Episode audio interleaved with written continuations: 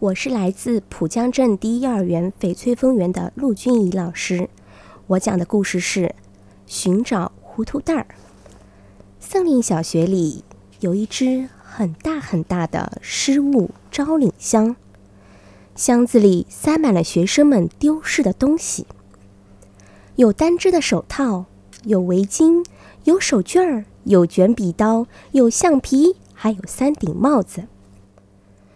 管事物招领箱的胖胖鳄鱼可着急了，因为这些失物把箱子都快挤满了，可就是没有一个人来领失物。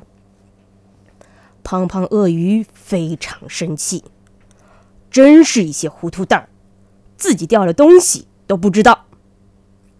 终于有一天，他贴出一张布告，上面写着。请大家在三天内把丢失的东西都领回去。要是过期不领，我请旺旺狗来。旺旺狗能闻出这些东西的主人是谁。到时我会把这些人的照片登在《森林报》的“糊涂蛋儿”这个专栏里。大伙一看，可急了，都来失物招领箱前寻找自己丢失的东西。小松鼠领回了一只手套。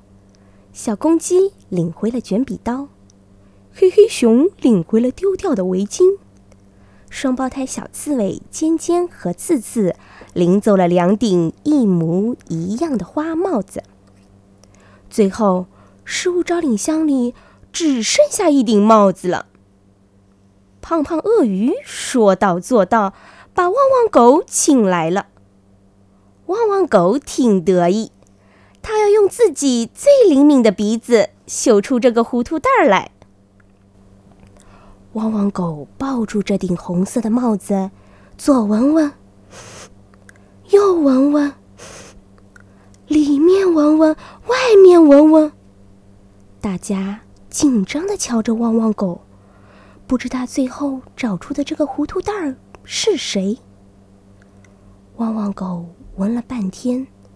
最后把头钻进了帽子里，说：“嗯，这个，嗯，那个，嘿，我直说了吧。”他放下帽子，这顶帽子是我的，这是我姑妈给我的生日礼物，我掉了好久了，我竟把它给忘了。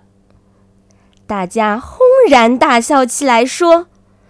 汪汪狗的鼻子真灵，它闻出自己是个糊涂蛋儿。汪汪狗难为情地说：“是的，是的，这顶帽子上留着的就是我的气味儿。哎，我承认，我是一个糊涂蛋儿。”